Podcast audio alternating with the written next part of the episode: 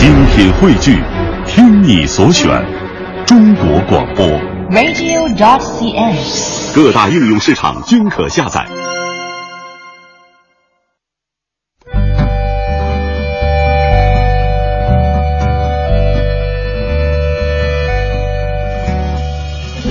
讲述看不见的心灵故事，记录几代人的情感春秋。周一至周五二十一点，我们和您一起重温那些年。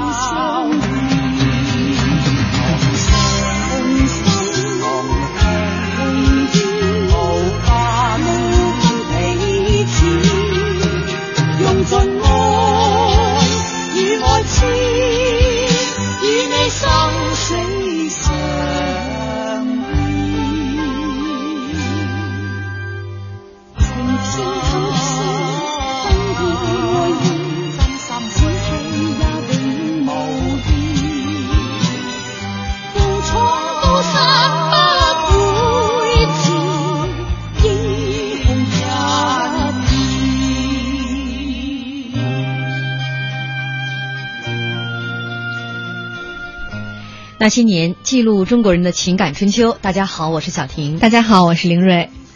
一日为师，终身为父。在武侠世界中，要想习得盖世神功，一靠秘籍，二靠师承。秘籍往往是可遇而不可求，因此拜对了师傅尤其重要。金庸在他的故事中对师徒之情不吝笔墨，有的感情至深，情同父子；有的分道扬镳，反目成仇；还有的师徒发展成了夫妻。今天晚上，史航老师将跟我们一起来聊聊金庸笔下的师徒之情。嗯，欢迎大家跟我们分享您的观点啊！在众多的高手当中，您最希望谁来做你的师傅？呃，大家可以在新浪微博检索“经济之声那些年”或者艾特主持人小婷艾特 DJ 林睿给我们留言，也可以添加我们的微信公众号，搜索 “CNR 那些年”的全拼来找到我们。嗯其实我们今天在微信上已经发了一个投票啊，没错，还是这个收到了很多大家的投票之后，我们挺意外的。这个结果限呢，我们只能对吧？只能列举了最多是十个选项。十个选项哈。嗯然后林睿还加了一个雕兄。我先 先问问石航老师，嗯呃，我们当时给的这个选项哈，洪七公、黄药师、欧阳锋、王重阳、张三丰、江南七怪、陈近南、戚长发、小龙女、雕兄啊，这几个选项当中，您选的是谁我选的好像是特别少啊？您您再来一遍。啊我选的好像是特别少数派的，我选的是陈近南。嗯，呃，愚公移私两个理由。于私呢，谁不想有一大堆老婆呢？如果你的师傅是陈近南，你就很可能成为韦小宝。可是陈近南有那么多徒弟呢。对那不，晚年只收陈韦小宝。当然，愚公就真正我为什么选他呢？我是特别喜欢幻想自己能改变历史悲剧结局的人。那么这些人的命运，陈近南最悲剧。我如果是他的徒弟，能不能让他不被别人暗算？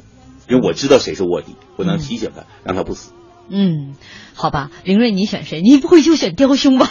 对我就是那个小编，我选的是雕兄。我其实我我看出你今天打扮就看出你的师傅是谁，挺挺像雕兄的羽毛的，是吗？他无法澄清这件事情，就是你的电台。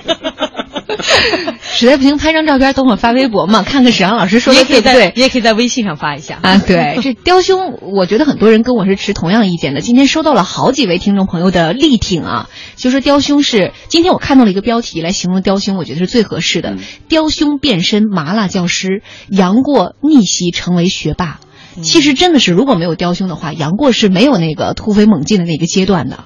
而这个老师最重要的一点是，他不会来烦你，他不会说很多话，你还得回嘴。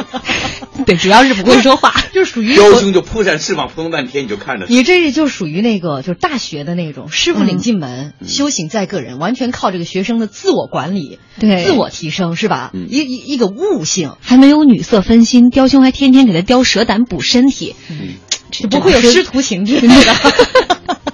都是兽性，都是就是那个教授嘛，呃，当然了，这个我选择的这个跟他们完全都不太一样啊，嗯，这个林睿这个太太往兽性这块儿去发展了，我选择的就是完全是好色的嘛，嗯因为我是跳出了这个武侠小说之外的，嗯因为我太喜欢曾江了，哦所以我选择黄药师。是那个那位演员吗？对呀、对。曾江哦。演的这个黄药师，对，我一直觉得在那个当时当时的那个四个演员当中，南南帝北丐、东邪西毒哈，因为他使得东邪太让人喜欢了。对，呃，他本人也是个我特别喜欢的演员。呃，去年还见到他跟他合过影，就是我，因为他当初翁美玲啊，就是他招考进来的，他当时是主考官，所以是个非常有眼光的一个人。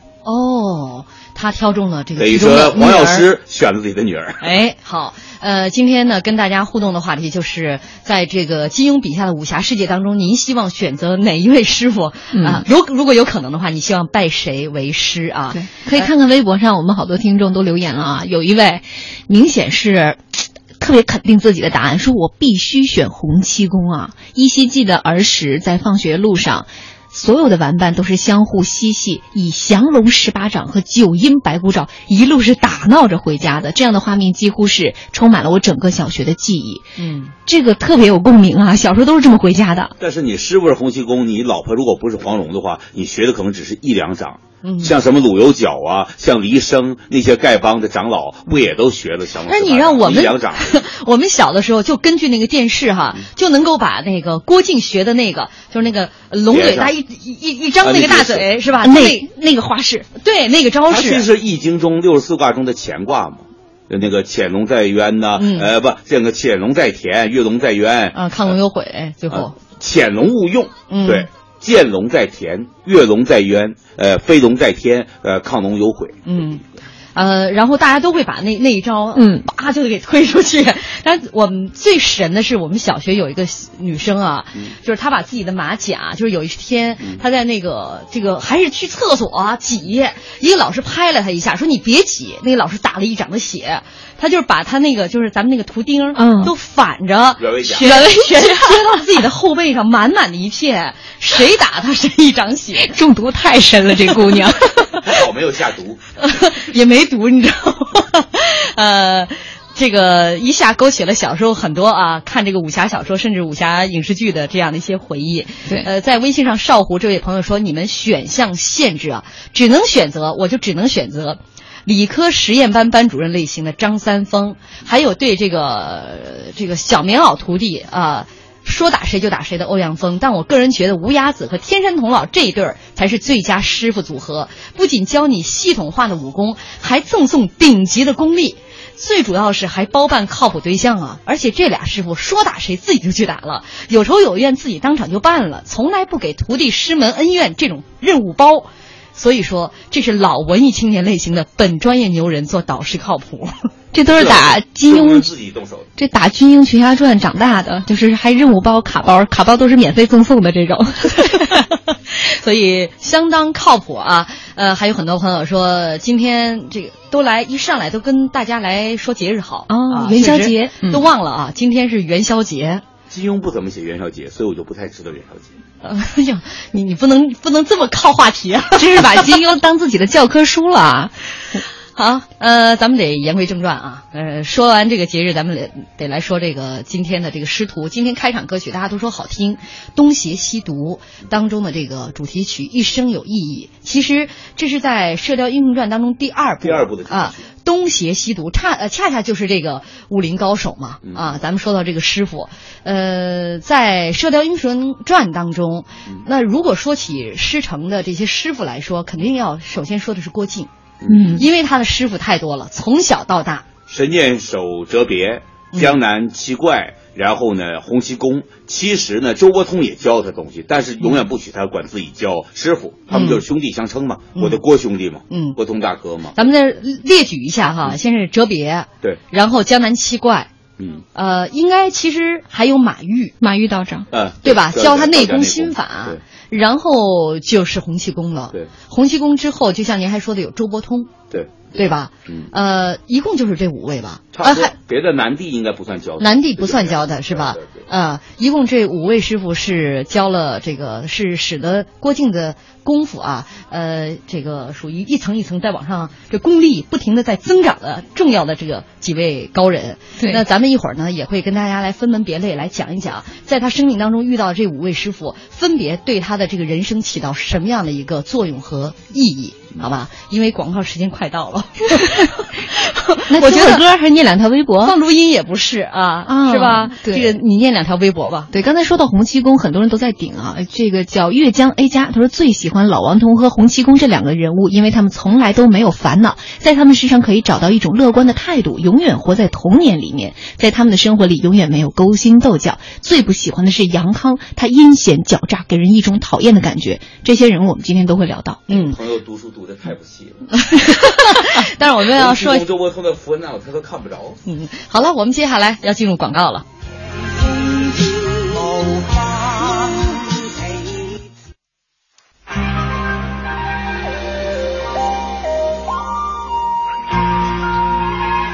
好，欢迎大家继续锁定收听中央人民广播电台经济之声《那些年》。本周《那些年》，我们重读金庸系列。今天晚上我们一起啊，和史航老师来聊聊金庸笔下的这个师徒之情。也欢迎您在新浪微博检索“经济之声那些年”或者艾特主持人小婷艾特 DJ 林睿。呃，也可以在我们的微信公众平台来添加我们的微信公众号，您搜索 CNR 再加上那些年的全拼，就可以找到我们了。一可以一起来说一说金庸笔下您最渴望找到哪一位来当您的师傅？嗯，在我们的那个微信平台上，我们发起的那个。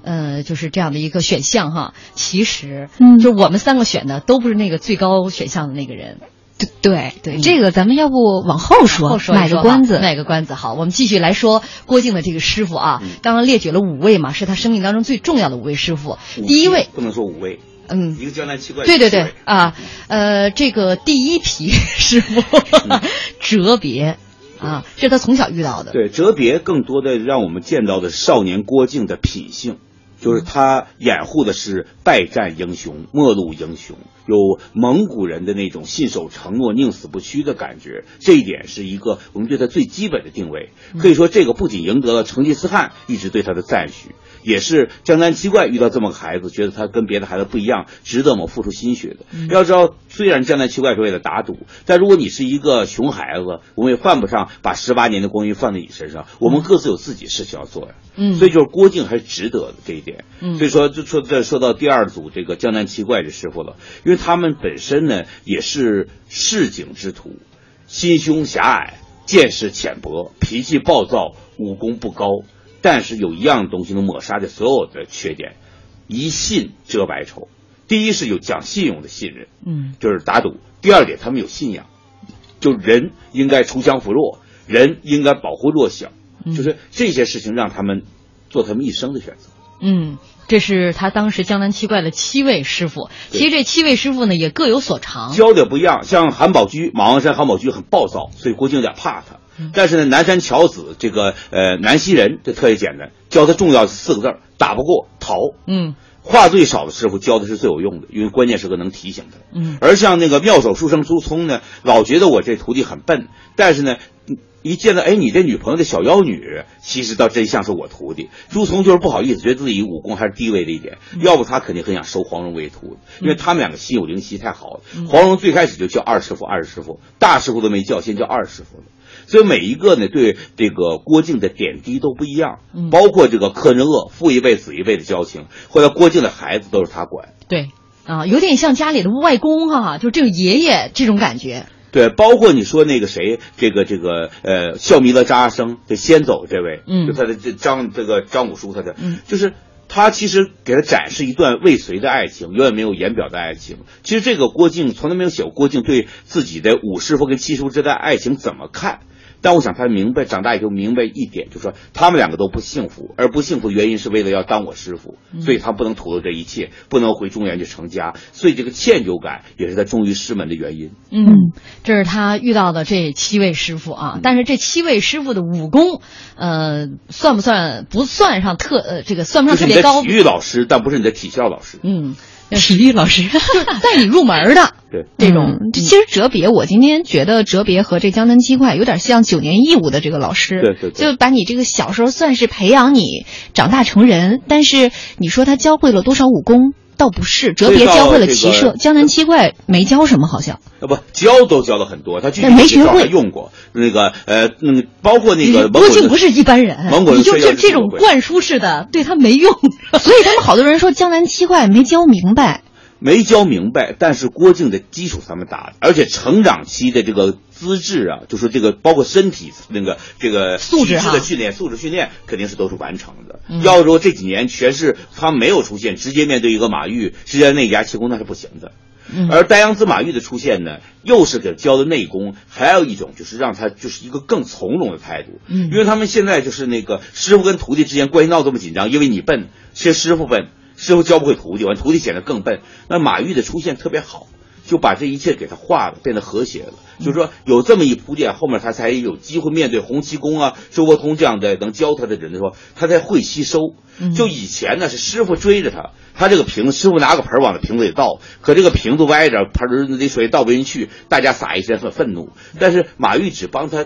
告诉他，你可以像雷达一样转动，所以到洪七公和这个谁胡周伯通教的时候，相对省事儿了一些。嗯，呃，接下来他遇到这位师傅，其实是对他帮助最大的一位师傅，就是这个洪七公了。对啊，呃，将他的这个降龙十八掌啊这些精要悉数传授给了郭靖，这个要这个要感谢黄蓉啊。对，不光是武功的问题，我觉得很重要一点就是心性什么东西，就教他知道怎么能够一点变通和从容。包括就是我参与编剧那个版本的《射雕》，我们专门写到很重的笔墨，说，哎，当初就他原著里写到，我怎么给这个金人去当马夫、当奴才的时候，我为什么要活下来？所以你现在我腿瘸了，咱们在岛上受欧阳叔侄的欺负，但我们要坚强的活下去。这个就特别像芙蓉镇姜文演那个秦癫子，活下去，像狗一样活下去。这种输入啊，以前江南七怪是没有给的。嗯就这个品德教育和心性教育都是特别及时的。我有事要问你，你快点说，快点说呀！你觉得郭靖怎么样？嗯，他哎有点傻头傻脑的。哎，这就对了。那他傻头傻脑，你又那么老实，十足的一位师徒。师徒？嗯，呃，你你你这叫我呃收他做徒弟啊？前辈，你真聪明。嗯，他那个人那么迟钝，我怕会把我气得吐血啊！不会的，他会用心去学的。哎，你可不要会错意啊！你别以为给我东西吃，我会教你功夫。没有啊，我没说过要学武功的。嗯，哎，嗯，对了，你师傅是谁啊？江南七怪，你七个怪物啊！怪不得你功夫那么差了。师傅们对我很好的，嗯，嗯看起来你还挺尊师重道啊！啊，应该的那边这个树真讨厌呢！啊。前辈，我有办法，什么办法？你去那边吃，又舒服又不怕树枝碍着你哼，我干嘛要救这棵破树啊？啊。呃给我劈断它！前辈啊，嗯，这棵树又粗又大，我怎么劈呀、哎，很容易嘛，你照我说的去做就行了。双脚走前位，气聚丹田，神助印堂，内力分回阴曲池两穴，双掌平放推出。嗯，前辈，不灵了！你真是蠢的厉害！能把郭靖教出来 实在是不容易啊！你真是蠢的厉害。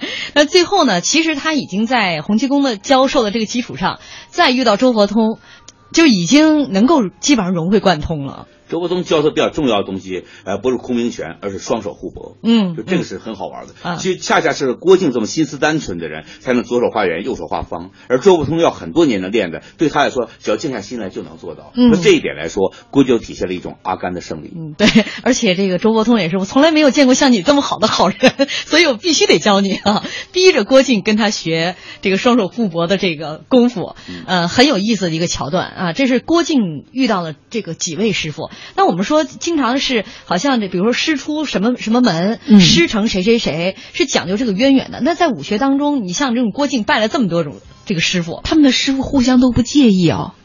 这个就是这么说吧，因为你先遇到的是低师，后遇到高师，低师觉得徒弟被高师夺走，他是认的。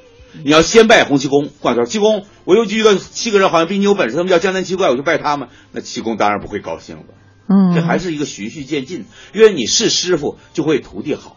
嗯，在《射雕英雄传》当中呢，有好几组这个师徒的关系，呃，还有一组，你刚才我们说的是郭靖的师傅，那他的另外一个义弟哈、嗯。就是杨康，杨康的师傅有两位，嗯。一个是丘处机，嗯。还有一位是梅超风，嗯。啊，这个丘处机是也因为是呃打赌打赌嘛，嗯。啊，就是当了杨康的师傅，丘处机一直是我在金庸作品中间我比较讨厌的正面人物之一吧，一个陈家洛，一个丘处机，因为他不是个不懂教学生，他是没有任何身为老师的责任感。因为我当老师当了这么多年，我就一辈子不想当丘处机这样的老师，因为他教他武功，但从来没有，就你。他不希望嗯这个孩子当汉奸，他从来没有做任何改变孩子生活的努力。嗯。没有任何营救，没有任何点破，没有任何提醒，就一到十八岁突然说，哎哎，我告诉你，你是个汉人，把你周围的人都杀了，把你老爸杀了，跟我走，凭什么呀？嗯。所以我觉得这种老师是把学生当小白鼠，嗯。没有任何真正的感情在来，只是为了赢去教一个人。嗯如果说他们打赌是教一只猴子，他就会去找一只猴子，而不会找杨康。这种老师是我最讨厌的。所以我们也挺纳闷的，在杨康为什么到十八岁以后哈、像他当妈的、当师傅的，嗯两个人都未曾透露半分他的这个身世。我觉得怎么样在这个教育当中，你想你在今人就要的这个处境揉一点大好河山呐、我们汉人呐、我们传统文化的东西嘛。就是一点伏笔都没打，在这十八年当中。这个里面，说实话，当然不能怪丘处机。我骂丘处机，当然也就在批评金庸。就金庸他为了创作的方便，嗯于是他要写这么一个跟郭靖对照的人物。那怎么写他对照成为郭靖的反义词？就得是他属于叫认贼作父。嗯但其实对杨康来说，就是认父作父，嗯只是认养父做生父而已。生我无恩，养我有恩嘛。所以说，杨康等于是一个金庸的牺牲品。嗯但是在书里我们看着杨康像丘处机的牺牺牲品。嗯，呃，杨康还有另外一个偷偷摸摸拜的师傅啊，呃没敢让没敢让丘处机知道。但他们俩之间呢，杨康对这个韦超风没有感情，没有足够的感情。呃，你再看整个故事中就能看出来，而韦超风对他也没有，所以我更愿意谈的是梅超风跟他师傅的事情。嗯因为我们虽然谈过了那个梅超风、陈玄风的爱情，但是桃花岛东邪门下是六个风呢，除了武武天风、小师弟早死之外，那另三个风其实能让我们看出东邪西毒东邪的东西。就东邪他是一个大才子、老才子，什么他都都懂，所以他都懂。他的这帮徒弟们，你看被他打折了双腿之后离开的时候，一个一个人是不一样的。嗯就陆乘风算是混得最好的，就是自己有一份产业，可以在家里 cosplay，就嗯非常拙劣的 cosplay，学师傅那么生活。嗯挂个铁八卦呀，弄那一套也弄点字儿啊，没事儿一下雨赶紧出门到船上唱歌啊，就所有这种文艺青年的东西，每样都学，每样都学个皮毛而已，有点滑稽。嗯许凌峰是最让人感慨、最感动的，嗯因为他的一切他不欣赏任何艺术，只是用命去换。嗯就那么多人追杀他，就是皇宫大内去抢，为了有一朝一日给师傅，死后师傅才知道，所以师傅很难过，觉得很歉疚。嗯还有一个冯墨风是到神雕才出现，我没有任何琴棋书画，我忘了我青春怎么度过的，但就这一件事儿，我师傅还需要为国为民，所以蒙古军打过来，我要去这儿送死牺牲。嗯所以我在想这。几位师徒弟哈，对这个师傅得崇拜到什么样的程度，使得师傅对他们做做出了赶出师门这样赶出桃花岛的这个这样的事情，他们依然对师傅感恩戴德。我剪了一段，咱们正好听完之后，差不多就是广告了，我们来听一听。师傅，你是弟子陆乘风，叩见恩师。乘风，是你？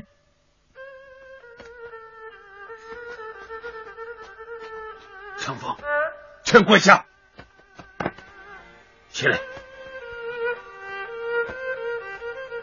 我以为今生再也见不到师傅了。哎，十年了，居然十年了，你还这么迂腐！我教过你，见到我何必行这么大礼呢？师傅，这是弟子对恩师的敬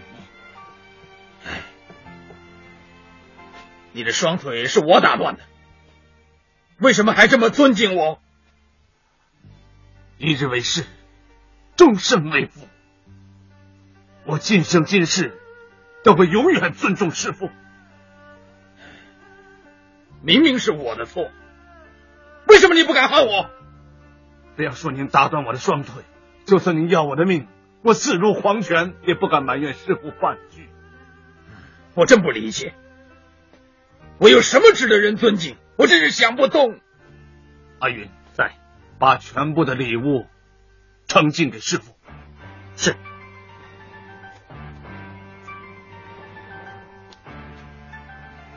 请岛主笑纳。你为什么对我这么好？师傅，弟子还有个小小的请求。说吧。阿云在，扶我跪下。嗯。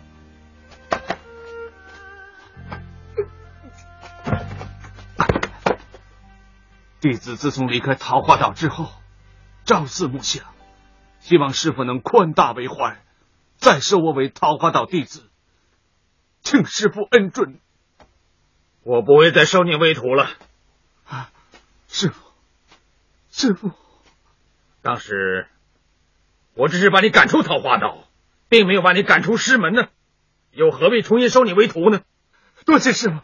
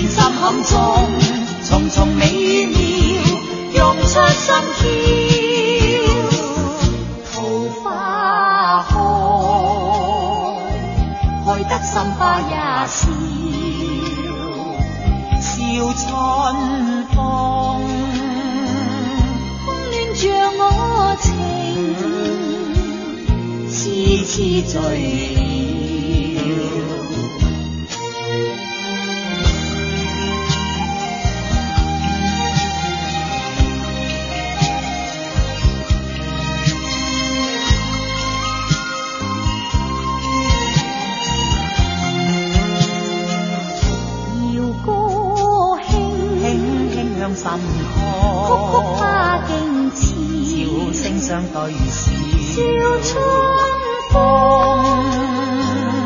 风恋着我情，痴痴醉了，欢欣。似那双飞鸟，落落心相照，见心坎中，重重美妙，用出。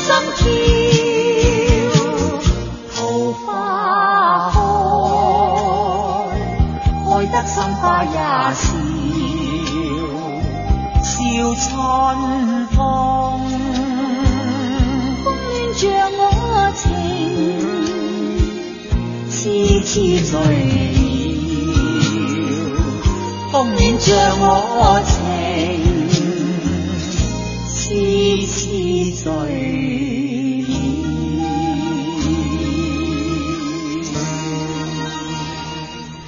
欢迎大家继续锁定收听中央人民广播电台经济之声《那些年》。本周《那些年》，我们重读金庸。今天晚上一起和史航老师呢，来跟大家聊一聊金庸武侠小说当中的师徒情。也欢迎您在新浪微博检索“经济之声那些年”或者艾特主持人小婷艾特 DJ 林睿来跟我们互动沟通。您也可以在微信公众平台来找到我们的账号啊，那就是 CNR 再加上那些年的全拼，就可以找到我们了。一起来说一说。说金庸笔下的这些高手们，您最希望拜谁为师啊？刚刚是在广告之前，我们说到了这个东邪，呃，黄老邪他的这几个徒弟，呃，个个对他是忠心耿耿。他不仅是于忠，我说是于信，信任、信仰那种信。嗯，所以就是黄老邪是非常有人格魅力的，他至情至性。嗯，而且呢，他什么都懂，什么都会。你想，一个一般的老师，物理老师不能教你化学，化学老师不能教你生物，而且黄老邪，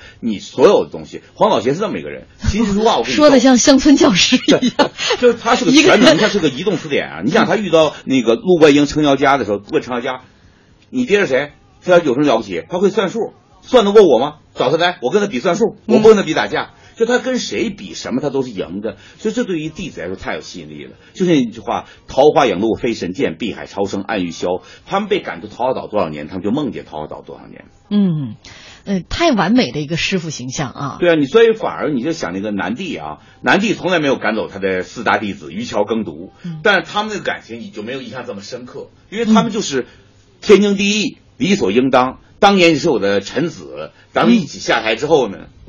转为师徒关系，嗯，所以一切非常合适，但没有伟大的痛心的动荡来考验这一切。没错，像这个梅超风，最后也也是为了师傅而死嘛。他的这个徒弟啊，这么多年就是能够希望师傅能够原谅自己，重回师门啊。每个人都是这么一个朴素的愿望，嗯。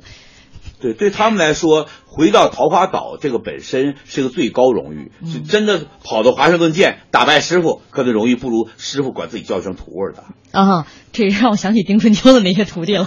丁瑞，你乐什么？刚才我我今天在这个搜集资料、编稿子的时候，就觉得黄药师这一门绝对是忠诚忠诚度最高的一门。嗯。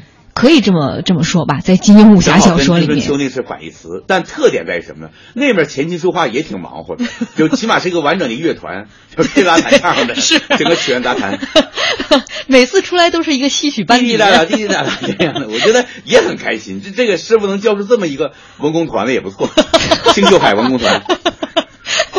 我我觉得这在看电视的时候，当那个星球老怪一出来，我就立刻有了另外的感觉。笑点，没错。呃，这刚刚简单是说了一下，不是简单了，我花了半个小时来说的《射雕英雄传》《射雕英雄传》当中的这个师承的呃简单的几段关系哈。那接下来我们要说的另外一一对师徒比较有意思，这《天龙八部》当中的。谁啊？段誉和南海恶神啊啊！岳老三啊，对，这样吧，咱们先来听一段啊，这个其实很短啊，只有二十多秒。段誉和南海恶神这个当时拜师的这个过程。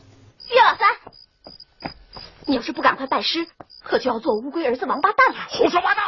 我岳老二就是死了，也不会做乌龟儿子王八蛋的。嗯。不做乌龟儿子王八蛋，哼是吧？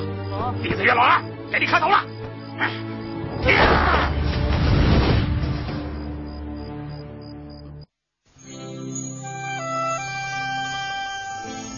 一小段南海恶神给段誉啊磕头来拜师。这其实是一个就是挺有意思的一一一一个小桥段一样啊，因为看出一种伦理，反派伦理啊。南海恶神曾经是希望段誉来当他的徒弟的，他是觉得他俩的后脑勺长得一模一样，都是天生的武学奇才。但结果被段誉的三寸不烂之舌给忽悠了，反倒成了段誉的徒弟。但是他这个拜这个行为啊，所以叫愿赌服输。嗯，这事儿本身应该是给他师傅段誉上了一课，就是这块是很动人的。他不光是这儿拜，就这么说吧，咱们打赌打输的，我认栽，那是今天的事儿。但是他不光今天事儿，他之后段誉的爸爸他得救，段誉的女朋友或者段誉都不是段誉女朋友，段誉的偶像，人家根本没人把段誉放在眼里，王语嫣他也得豁出命去救。嗯，就最后说你不能杀我师娘，你要杀我师娘，老大我跟你拼命，他为此死了。对，所以就说这个人是有后续动作的，他认一个师傅真的是认的。嗯所以我就说这个反派是有伦理的，是有道德的。嗯，所以南海恶神其实是很有意思的一个这个反派角色，他也不能完全称为反派啊，因为这个人物当中后来有他的这个忠诚度。他既然是拜了段誉为师，后来是一而再再而三的来救段誉身边的这些人。对，而且每你看他刚才他自己说，我岳老二明明排岳老三，他月老二往上窜一块儿，变月老月老二。嗯，月老二那个恶人那个恶字就排第二，叫无恶不作，他做不到，所以岳二娘死了，他也轮不上他。为什么呢？就因为他做不到，他就是凶神恶煞，他就摆个样子，他就看着很凶，其实很萌的一个。所以金庸这块写的是特别对的，而且这个人有一番那个心肠肝胆。当叶二娘真的跟玄慈一块殉情死了之后，他说：“我一直跟你争。”但现在既然你这样，你死了，那算了，我还是月老三，你死后我也不当月老二。嗯，他一生最在乎的东西，他在一个就得算是个呃同伙死去的时候，他放弃了他的争执。嗯，呃，在这个《天龙八部》当中，还有一段这个师徒关系。其实在，呃，比如说微信平台、微博平台上，很多人都在说到一个人，就是无崖子。嗯嗯，说我多希望能够拜无崖子为师啊，呃，传这个门派的衣钵啊，给给输送权力，同时还给输送功力。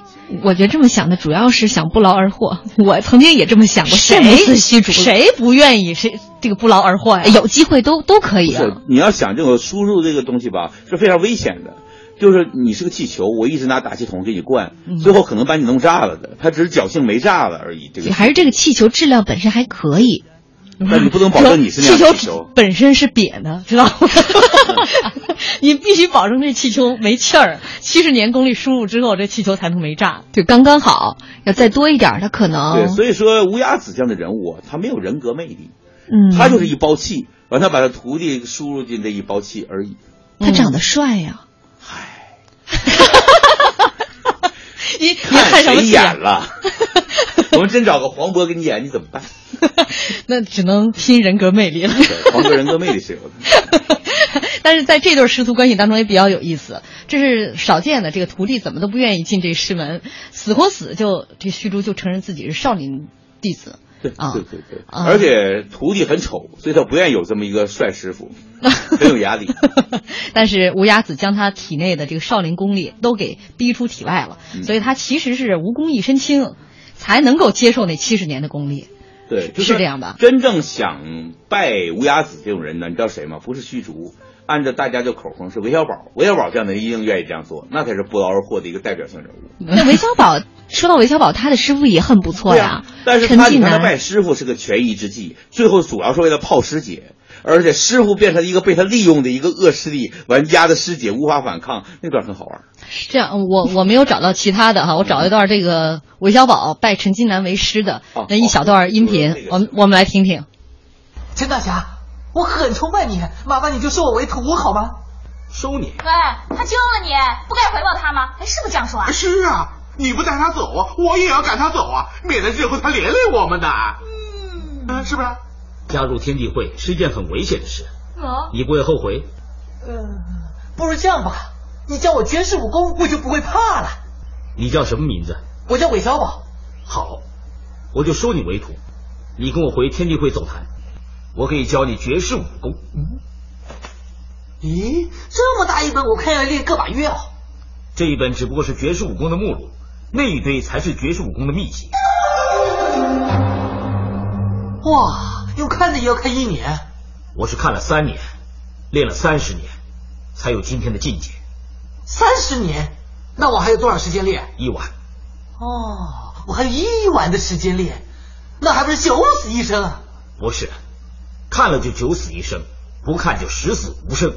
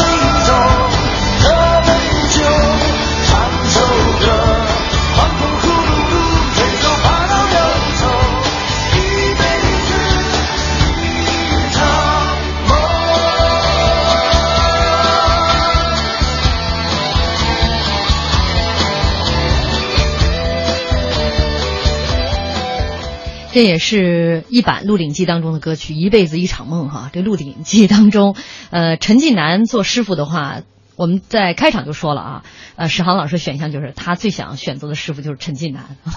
我们接下来就说说韦小宝和陈近南的这个关系。对，因为呃，《鹿鼎记》呢，很多人觉得是一本开玩笑的书，呃，但是我觉得它里面有很深的感情。只是到了一个已经是一个大时代的结尾了，所以说呢，江湖也不是从前的样子，深情不能用深情来表达，深情必须用各种肤浅加在一起来表达，或者说来掩饰。所以我觉得，就是《鹿鼎》，就是如果说金庸作品中最悲伤的段落，我有过很多不同的举例子。这两年我一直觉得最悲伤就陈近南之死，韦小宝放声大哭，这一个他才知道自己跟从前一样，一直就是一个没人管、没人要的野孩子。嗯因为此前就像这个绝世武功，师傅一直是个什么角色？像我们的老师一样，随时在监督着你的功课的进度，所以你一直硬着头皮躲着，不见他是幸福。但是最后他死了，你发现，就像三毛说自己跟父亲是一生的战争一样，发现自己自己跟师傅陈近南这种一生的逃避、一生的战争，最后原来你败了就是我输了，你走了就是我没人要了。嗯所以这一刻，韦小宝他真是个小孩子。韦小宝其实追了这么多女人，跟那么多人上床，他没有成为一个成年人，而他最后这个孩子气，让我们这一点看到的时候，会发现韦小宝这一刻才是我们自己。跟好多女人在一个床上不是我们自己，但这一刻没有了生命中最重要的人，最重要的人不能陪你到最后，这是我们自己。嗯，这个韦小宝生命当中，你想，一是师傅陈近南啊，要尽忠是吧？另外，这个康熙 啊，作为臣子也得尽忠啊。就是在这两个人物之间啊，呃，这两个人物之间呢，还还是一对矛盾啊，反清复明。就他一直是在想着对师傅忠，对朋友义，想忠义能够两全，所以最后人把他们给挤，不就这两方面快把他给急死了，你知道，给他的空隙特别少了，所以韦小宝确实也是个悲剧人物。嗯，不过其实很多人，虽然很多人说韦小宝最初在拜陈近南为师的时候，也许有一点投机倒把的味道，大量的投机倒把。但是后来其实证明了这一对师徒的感情是很真挚的。陈近南这一辈子可能见韦小宝没有几次，但是每一次对于韦小宝来讲都是人生的关键时刻、关键节点。而韦小宝其实对陈近南，我觉得也是有很重要的两次的不杀之恩的。哎呀，我觉都是得陈近南也也很利用韦小宝，一开始 就这么说吧，本来是呃革命生涯那互相利用，嗯就说但是人都是有感情的，利用利用着，其实这个心都已经交过了。嗯，呃，在我们的微博平台上，有朋友在说，应该说岳不群和令狐冲之间的这个感情啊，父子情、师徒情，在没下华山的时候，我想岳不群对令狐冲应该是严师严父，就是每位家长对家里长子的那种心情。对他觉得你这个家伙真无赖，真能调皮，真能捣蛋，真不懂事儿，所以他所有都是哀其不正经。怒其不正经，嗯是这种状态，所以那个时候我们觉得很亲切。所以那时候令狐冲各种在他面前带蓝打混的时候，我我最近在重读这个《笑傲江湖》，重读了一遍之后，我特别就是有点手软，不愿意往后翻。我甚至我就说，连任盈盈都可以不见，你们在华山就不下来，不要去洛阳。为什么呢？就是这样的师傅关系，是你的世界是完整的。就这么一个你有点头疼的师傅，一直师傅最后。白发苍苍变得慈祥，能这么好好过一师傅也不知道还能练那种辟邪剑法，还可以做太监，师傅都不知道，那一辈子师傅没机会成为害呃坏人就老了，那就是你的好师傅。嗯，在微博上，小鱼欣桐还说，还有一组师徒关系也很有意思。金轮法王霍都达尔巴，金轮法王既然能够收下达尔巴这个徒弟，并且没有嫌弃他的蠢笨，还一直传授他武功，这就体现了金轮法王的和善认真的一面。而达尔巴也足够的耿直，十分尊师重道，呃，而且击败霍都之后，也能遵守对杨过承诺，不再踏足中原。对，就是其实这个呃，因为大师兄死了嘛，然后在这个霍都和大尔巴，其实就金轮法王收的徒弟呢，他就是代表金轮法王的野心。野心的人物需要两种徒弟，有忠于自己的徒弟基本盘，还需要有野心，随时想把自己废掉的徒弟来替自己去这个门派去争面子。这就一代宗师中收个马三儿的道理。替我们的门面去当一个狗去乱咬，来抢地盘争面子，所以需要霍都这样有心机的徒弟。嗯，刚既然说到了杨过，是吧？对呃，其实杨过这个一生当中也遇到了太多的这个名师，基本上遇到这大腕儿呢，都传传授了他一些。但是呢，他不，欧阳锋算他干爹，不算老师。对洪七公呢，把他当平辈儿小友教他东西，就是两个人是我们用你，我们俩要比武，但没力气，我们俩各自教你一些东西，所以这不算老师。呃，要真的老师呢，他那个那帮牛鼻子老道，他挨个不认。嗯，所以说郭靖也不算他的老师，黄蓉也不算哈，赵之敬也不算，还是小龙。赵之敬肯定不算。那咱们听一小段啊。嗯弟子恳请大师傅由今日起收过儿、敦儒、修文为门下弟子。嗯，我们江南七怪能够多了四个徒孙，真是一件大喜事。相信那六位师傅在天之灵也万分高兴。你们四个还不向大师公磕头？是。靖哥哥，我有个主意。蓉儿，有什么主意？有静哥哥你一个人教他们四个，未免太辛苦了。我看这样好了，过儿呢就交给我负责教他吧。郭伯伯又不肯将我带回桃花岛，就随便将我交给那帮臭道士。他明知道赵之敬的武功不怎么样吗？还叫我跟他学武功。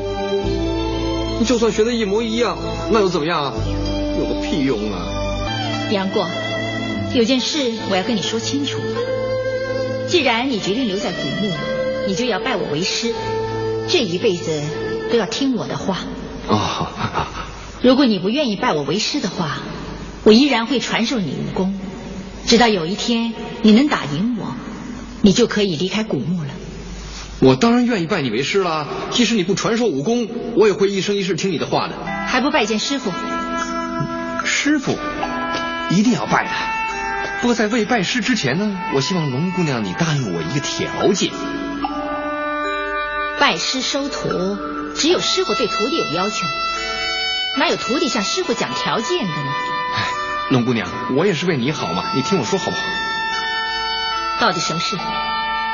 是这样的，在拜师之后呢，我一定会很尊重龙姑娘的。不过我就不会叫你师傅，我只会叫你做姑姑。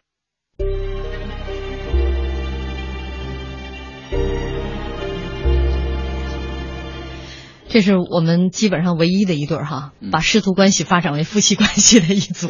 这也是我们今天微信上面大家选项最多的一个小龙女。对，揭晓了一下。对，大家都觉着一边拜师傅，还能把美人抱得美人归，是件很两全其美的事情。有很多什么呃这个教室别恋呐、这样的影视剧就出现了，尤其日本很多，因为大家都受了金庸的影响。我们微博上有朋友说，我小的时候最羡慕、最想学的一招就是小龙女在绳子上睡觉，这样上夜班的时候就可以不需要打行军床了，就可以找根绳子就睡。这也是我小时候的梦想。其实小龙女啊，她跟杨过这师徒关系很有意思。呃，这当然是成为了爱情。但我们细想，任何一段爱情里，其实骨子都是师徒，就是呃，女的要教男的什么，或男的要教女的什么，都是一样。但他们的关系特别在哪一点？我就有一个单独的一个线索。小龙女想教杨过说，对人世间不要动任何情感，动情感就练不好功夫，要睡寒玉床，要心如止水。而杨过要教小龙女说，姑姑，外面世界很好玩的，人动感情很好的，人有感情很有意思的。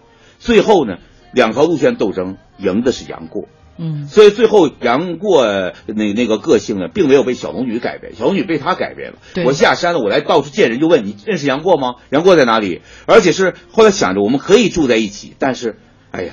住在这活死人墓里头，你这个性格你怎么熬得住？算了，陪你出去吧。嗯于是就破了戒出去了。所以最后还是小龙女这个师傅被徒弟王呃呃被徒弟这个呃杨过呀呃可以算用爱和任性给改变。嗯，就是在那个活死人墓里面，嗯本来是想跟他的这个师姐李莫愁都在这个古墓里面把这门封上，石咱们封在里对面罐头。，但是就在那一刹那，他看见小龙女其实流泪了啊，所以狠下心就又回去了，死要死就死在一起嘛。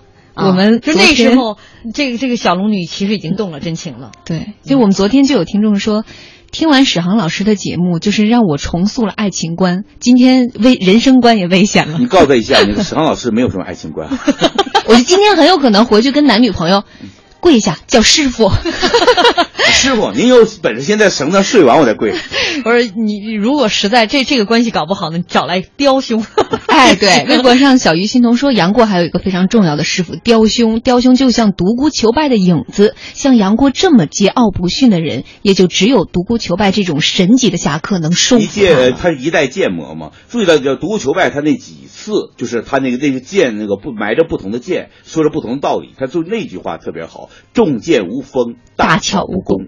嗯，就是真正的杨过后来才明白大巧不工这个道理，所以才变得任性自在从容。嗯，呃，燕子归来说，呃咱们国家这个武林中人，小说当中的武林中人啊，拜师学艺，又学人生，一日为师，终身为父，就是这种呃忠义至上、肝胆相照的这种品德，深深植入了大家的心中，引起了不同年代人的这种共鸣啊。嗯呃，最后还是咱们的老朋友浩浩无平沙无垠的留言吧，做结束。他说：“这些师傅或播下希望的种子，让徒弟走上正途；或打造强劲的羽翼，任徒弟尽情飞舞；或织就忠义的彩虹，使徒弟义无反顾；或排开。”冷雨腥风，送徒弟无限凄苦。身为徒，常记那份情，走好脚下路啊！今天非常感谢史航老师做客我们的节目，呃，一起分享了一些金庸武侠小说当中的这个师徒情。其实这个那么多小说当中啊，这个师徒情好多组师徒，我们并没有一一的跟大家来列举啊，只是说了一些大家最熟悉的一些一些人物啊。对未来我们比如说反派呀、是吧？一些配角呀、对，都会可能涉及到这些。所以呢，锁定我们的节目，未来的这个几天都会跟大家来分享的是重读金庸系列。嗯，也未来的几天，也欢迎大家在新浪微博和微信这两个途径来都给我们留言啊。这两天大家给我们带来了很多很有碰撞的观点，其实，在节目当中我们彼此分享，对我们来讲也是一个补充。嗯，呃，记再记住一下我们的联络方式吧。好您在新浪微博检索“经济之声那些年”，或者是艾特主持人小婷，艾特 DJ 林睿啊，不是爱的啊。爱的其实也不错了。微信是微信号码是 CNR 那些年的全拼。好，再次祝大家元宵节快乐，我们明天再见，明天见。